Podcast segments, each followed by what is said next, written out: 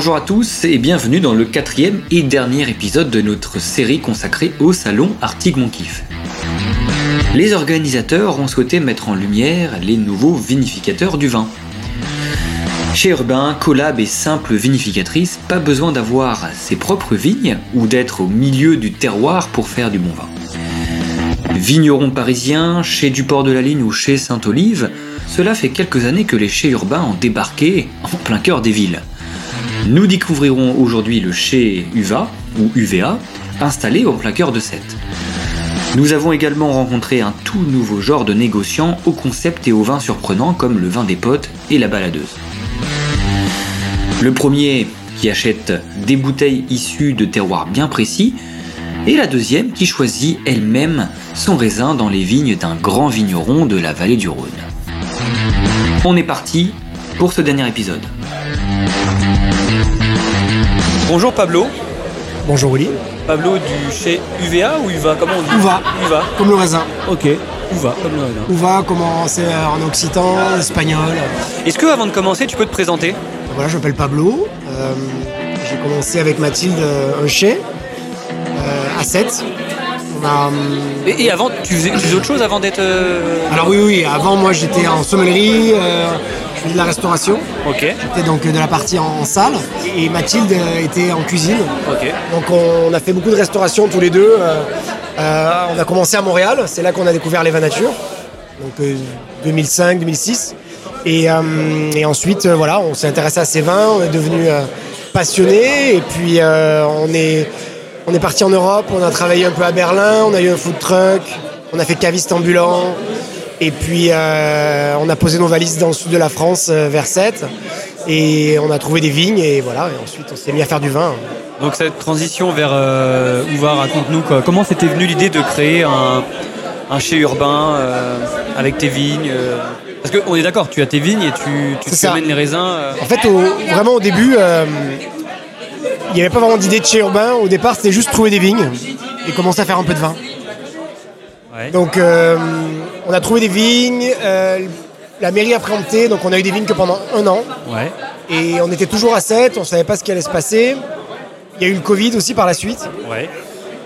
Et donc, euh, on a retrouvé des vignes et, et on a trouvé un local en plein 7. Celui où je suis venu la dernière Tout fois. à fait, tout à fait. Le fait d'avoir trouvé un local, on s'est dit bon, on commence comme ça et on verra. Donc c'était pas forcément faire du vin en ville l'idée, mais c'était juste confortable parce qu'on y habitait déjà et qu'on avait trouvé un, un local sur place et des vignes pas loin. Donc euh, là, on est en quelle année Pile poil avant le Covid Tout à fait. Là, c'est euh, juste à la sortie, c'était euh, les vignes, on les a trouvées en 2020 et quand on a cherché une cave en 2021, on est tombé sur ce, ce lieu à 7.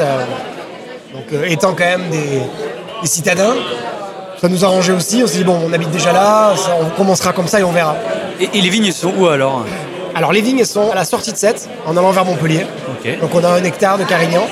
Et ensuite, euh, de par notre expérience euh, en restauration et de nos rencontres avec les vignerons, chez qui on a aussi travaillé, on achète des raisins donc chez des amis qui travaillent en bio et qui nous ont appris euh, la vinification. Et donc on, on a la chance d'avoir accès à, à tous ces gens-là et on peut récolter des raisins dans la région en fait à côté de chez nous. Tu récoltes chez qui par exemple alors Par exemple, on récolte chez euh, Rémi Poujol, qui est euh, Le Temps fait tout, qui est un pionnier euh, dans le vin nature euh, dans l'Hérault. Et euh, moi, je dégustais déjà ces vins au Canada à l'époque, donc euh, pour moi, c'était un peu une légende. Et donc euh, on- là, on est à côté de chez lui, donc on a eu le temps d'aller le voir, de le rencontrer, de comprendre comment il travaillait. Ouais. Et puis, euh, quand on a eu la chance de pouvoir euh, récolter un peu de ses raisins, bah, ça a été super. Et on a eu des, plein de gens comme ça, Julien Perras aussi. euh, Ouais, Julien. donc, euh, euh, donc en fait, c'est pas juste de l'achat de raisins, c'est aussi tout une- un passé en fait, et, et des rencontres et des vins qu'on connaît. Donc voilà. c'est- Sète, c'est une ville historique pour le vin. Je vous êtes un peu euh, au, au courant. hein. C'était un, un port qui a été créé pour l'exportation de vin. Exact. Ça, ça a du sens pour vous d'être dans une ville comme ça ou... Parce que finalement, c'est une ville qui boit que des vins traditionnels, généralement. Enfin, il y a pas de. Vous faites quand même du vin nature. euh, Oui, oui, oui, bien sûr. Tu vois ce que je veux dire? Alors en fait, c'est marrant parce que, le, comme je disais tout à l'heure, c'est euh, un concours de circonstances. On, on habite là, on trouve un local, on se dit bon, on y va. Euh, nous, on est quand même des gens de l'action, donc euh, voilà, on, on attaque. Et puis, on s'est rendu compte, de par l'histoire de Sète, que effectivement, il y avait déjà des chais à l'époque en fait. Donc, maintenant, on dit les chais urbains et tout, mais il y a plein de villes où on faisait déjà du vin directement en ville et ça partait, ben, pour l'exemple de 7, ça partait en barrique, ensuite euh, il les faisait rouler jusqu'au sur les quais et ça partait en bateau. Donc euh, finalement on reprend le flambeau un peu par accident et effectivement ça fait du sens parce qu'à 7 on est entouré de vignes. Les gens quand ils pensent à 7 ils pensent au, au coquillage, mais en réalité on est entouré de vignes en fait. C'est 15 minutes de route, c'est voilà, la matière est là. Tu peux me raconter un peu euh, vos cuvées? T'en fais combien? Ouais. Alors on fait pas mal de cuvées. On a commencé par faire des, euh, des petits contenants, on a commencé par les Dames Jeanne, Euh, ensuite on a fait des petites cuves de, de 10 hectos, donc on- c'est comme si on faisait un peu une carte des vins dans notre, dans notre chai, donc on, on fait à peu près 10 cuvées euh, par an. Donc, Et vous euh, apprenez en- de millésime en millésime Exactement, on se fait la main aussi comme ça. C'était l'idée pourquoi on a voulu acheter des vignes au départ, c'était pour se faire la main, euh, pour faire vraiment le calendrier à chaque année entièrement. Et puis, euh, donc il y a des cuvées qui restent, mais il y a des cuvées qu'on change à chaque année pour tester des vinifications différentes à chaque fois. Et c'est quoi la cuvée phare du coup euh, Alors la cuvée phare, bon, c'est Si tu devais en garder un peu tôt pour le dire, mais disons que ça fait donc c'est notre deuxième millésime, troisième millésime à peu près, parce que le premier était tout petit. Mais euh, depuis l'année dernière, on a déjà deux cuvées qui sont euh, qui reviennent. C'est le Macarello, qui est donc un assemblage de Macabeu et de Charello. C'est des raisins qu'on va récupérer dans les Penedès au sud de Barcelone. Ah, vous allez jusque là-bas Voilà, au départ c'était un plan B parce qu'il manquait des raisins et finalement maintenant ça devient un classique, on va le faire à chaque année si c'est possible. Et donc euh, le Macarello qui a beaucoup plu et le Sumo aussi qui est un, un 100% Cinsault. Quand je suis venu euh, il y a quelques mois acheter du vin euh, au euh, tu m'avais dit que c'était aussi un spot un peu bah, pour acheter d'autres euh, cuvées, de, de copains et de copines qui travaillent dans le vin, et aussi un lieu de soirée, non? De temps en temps. De temps en temps, ok. Euh, euh, de temps en temps petit bar à vin. C'est ça. En fait, ça part, ben, ça part des cuvées. Euh, si c'est pas nos raisins, on marque forcément le nom du vigneron euh, pour dire d'où viennent les raisins. Et de la même occasion, on vend aussi le vin des copains dans notre chai. Donc euh, les gens peuvent venir comme un caveau de dégustation, goûter les vins et acheter nos vins, mais ils peuvent aussi se procurer le vin des amis. Et l'hiver, dès qu'on a un petit peu de temps, on essaie de faire des événements, faire goûter nos nouveaux vins, faire venir quelqu'un qui fait à manger, un peu de musique, voilà, on essaie de... Et du coup, alors c'est quoi la suite, les objectifs euh, pour les années à venir Par la suite, c'est d'acquérir un peu plus de vignes. On aimerait arriver à, à peu près à 50-50 euh, de nos raisins et, et de l'achat. On, voilà, on essaie d'équilibrer ça. Vous aimeriez avoir combien d'hectares du coup euh, comme, Moi, je pense qu'en 2-3 hectares, là on en a un, on aimerait en avoir peut-être monter jusqu'à 3, mais ça s'arrêtera là. Et du coup, ça, 3, ce serait quoi 15 000, 20 000 euh, cols par an Bah, alors ça dépend, de- des, ça dépend des vignes qu'on trouvera Ok, et, ouais. et de ce qu'ils produisent, bien sûr. hein. Là, sur un hectare, euh, notre hectare, on est à 30 hecto-hectares, donc c'est- rien du tout. Donc, euh, mais bon, ça, c'est pas grave, juste avoir à peu près des vignes qu'on peut se- continuer à travailler à la main nous-mêmes, et puis, euh, et puis toujours cumuler avec l'achat de raisins chez les amis, et, et trouver des nouveaux raisins pour se faire la main, apprendre à, à vinifier d'autres choses. Merci en tout cas Pablo de m'avoir donné la chance de, parler. Je te souhaite un bon salon et puis bah, à bientôt. Ouais, à bientôt.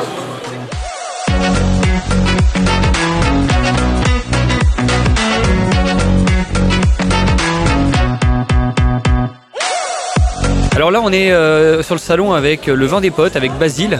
Euh, Bonjour. Bonjour Basile. Est-ce que avant de commencer tu peux euh, te présenter? Moi je suis Basile, je suis associé avec Johan, on est deux dans ce projet-là depuis 2016. Euh, on, a, on est deux passionnés de vin. En 2016, Johan il travaillait dans un établissement qui s'appelle la Chassagnette, qui est un étoilé en Camargue. Moi à ce moment-là, je commençais tout juste dans le vin après une carrière dans un autre métier.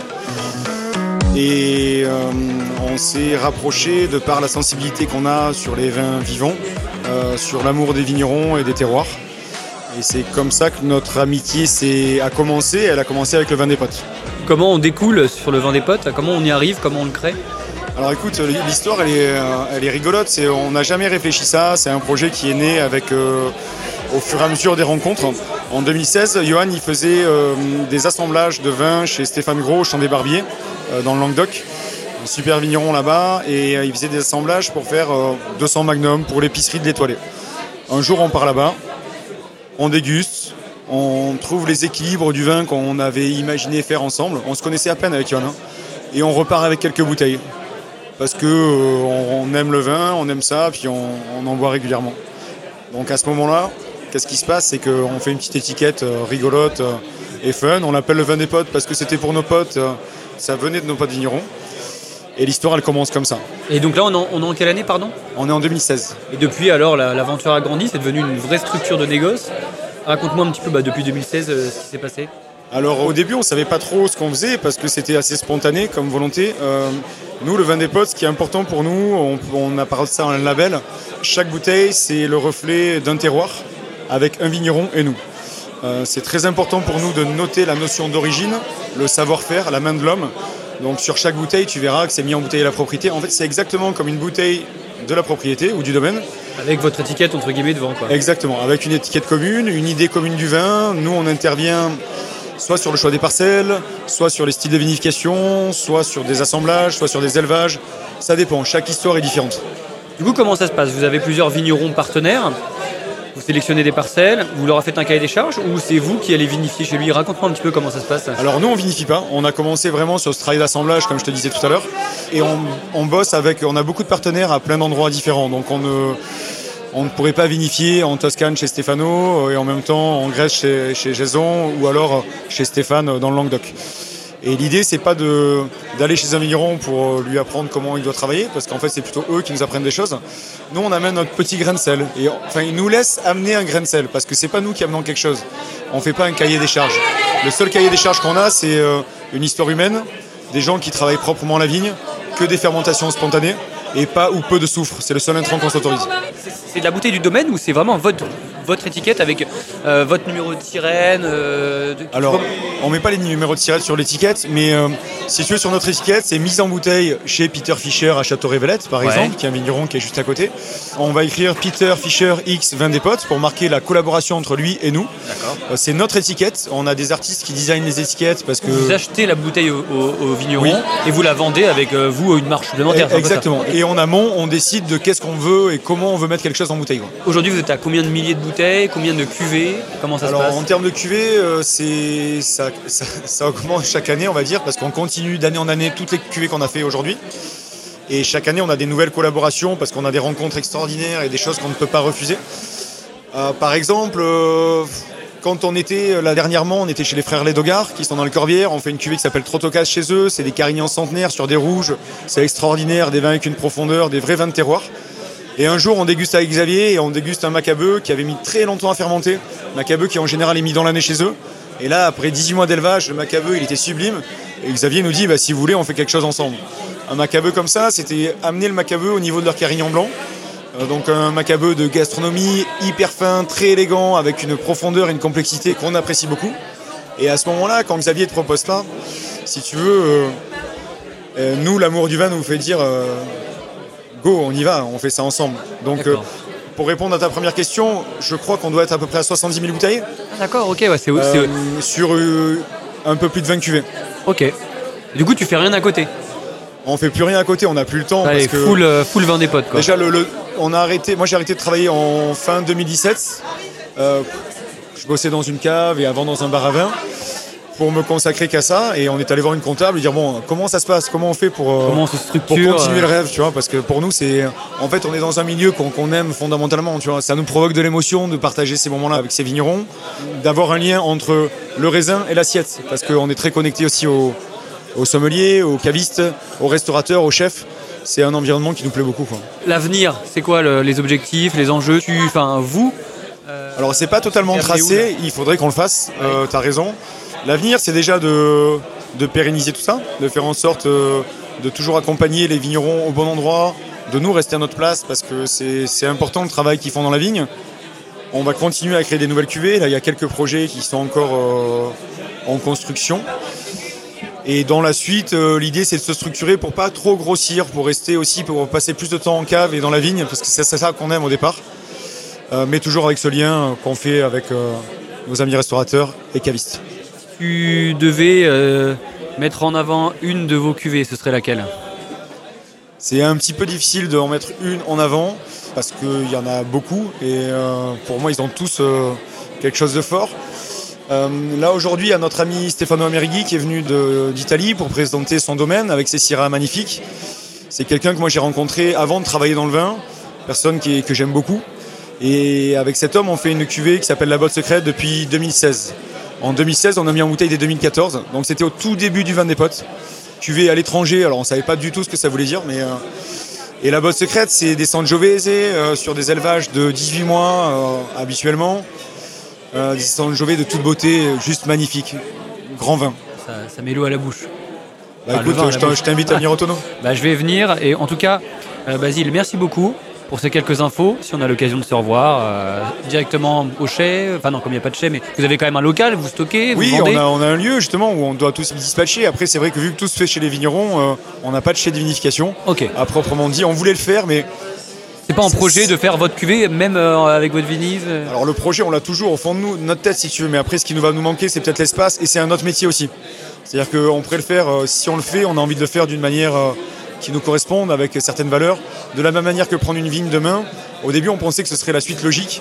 Et en fait, ça l'est pas. Aujourd'hui, on est clairement des sommeliers, euh, artisans, négociants, proches des vignerons qui ont un pied dans la cave.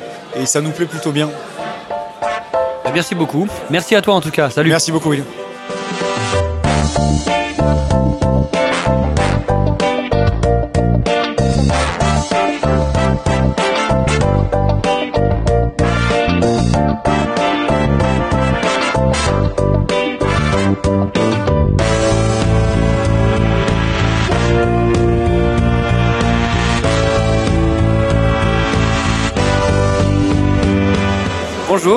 Fanny, la baladeuse. Est-ce que tu peux te, te présenter? Oui, euh, alors euh, je m'appelle Fanny, ça fait 4 ans que j'ai créé La Baladeuse. Euh, c'est un négoce euh, d'achat de raisins euh, que je vais euh, que j'achète euh, à des vignerons euh, dans tout le quart sud-est, des vignerons qui travaillent en bio et biodynamie et euh, des raisins du coup que je vais vendanger et que je ramène après dans la cave euh, de Suleuze où je vinifie. Ah, tu vinifies chez Sulose? Oui, Ok. ouais, ouais. Bon, t'es- tu es bien entouré du coup. Oui, je suis bien entourée. J'ai acheté mes cuves, mais j'ai une mise à disposition du matériel, donc c'est un peu euh, le cadre rêvé pour s'installer. Et tu faisais quoi avant du coup de monter la baladeuse? Avant, j'ai travaillé un peu à droite à gauche chez des vignerons. Et, j'ai fait des saisons, j'ai pas mal bossé à Suleuze. Euh, j'ai fait des vinifs euh, dans le Rhône, euh, Mâconnais, euh, Alsace, et aussi euh, une saison au Chili et une en Nouvelle-Zélande. Et qu'est-ce qui t'a amené à vouloir toi-même faire ton vin? Ben, décider moi-même de ce que je voulais faire et, et vraiment euh, voilà, avoir une liberté totale euh, sur, euh, sur les vins, les vins que j'avais envie de faire et, et voilà. Alors c'est comment la première année? C'est J'étais très stressée. ouais. Et c'est- c'est- Le premier jour de Tu vendange, savais déjà faire du vin avant ou t'as appris sur vraiment sur le tas? J'ai toujours fait que ça. J'ai fait une école d'agro et j'ai, D'accord. à la fin de l'école, j'ai tout de suite embrayé sur le pinard. Et depuis 2013, je fais que ça, donc je sais pas faire autre chose. Je me suis installée en 2019, donc euh, ben, de 2013 à 2018, euh, j'ai fait une voire deux saisons de vinif par an. Donc j'ai eu le temps un peu de comprendre comment ça se passait et, euh, et puis de me lancer. euh, je- Enfin, quand je me suis lancée, je me sentais prête, en tout cas. Même si c'était pas mal de, de stress et tout ça, mais euh, je savais un peu ce que je voulais faire et, et comment j'avais envie de le faire. Et aujourd'hui la baladeuse c'est combien de cuvées alors? Aujourd'hui, c'est 7 cuvées. Il y a euh, deux blancs, une macération, euh, trois rouges et une bulle. Autant que ça quoi. Ça- Ouais. Ça représente combien de bouteilles en moyenne par an? Euh, ça va faire, là, en 2022, ça va faire 13 000 bouteilles. C'est quoi le pour toi euh, quelles sont tes problématiques au quotidien en fonctionnant comme ça? Parce que finalement, tu t'enlèves une grosse partie du stress en n'ayant pas de vigne entre guillemets Ouais. à cultiver. Donc que- quel est le, le- le petit coup de stress ou le danger au quotidien pour toi Ben, il y a tout qui se passe au vendange, surtout euh, ramasser le raisin au bon moment et après que ça se passe bien en vinif et euh, essayer de pas se planter parce que ben après ça c'est c'est un peu euh, tout le monde pareil. Je pense on a qu'un coup d'essai dans l'année donc euh, on n'a pas trop le droit à l'erreur même si forcément. euh, Tu vendanges avec ton équipe toi du coup? Oui. D'accord. Généralement, vous, vous êtes combien euh Euh, on est euh, une, une dizaine. Une dizaine. Il n'y a que chez Jean Delobre où c'est son équipe qui, où je, je vais quand même sur place, mais euh, Ah, tu, tu prends aussi à, à Jean. Ok. et où euh, là lui, c'est le seul vigneron qui a son équipe euh, et qui peut me mettre à disposition son équipe pour euh, couper. Partie vinif, Vinif naturel comme la majorité des domaines viticoles qui sont ici. Oui, c'est euh, que du raisin. Que du raisin, Ouais. 100% de raisin. Ouais, zéro intrant, zéro CO2, zéro SO2. Pas collage, zéro- pas de grosse Non. filtration même pas. Ok. Et ben on va aller goûter maintenant. Ouais, Merci, parti. Fanny.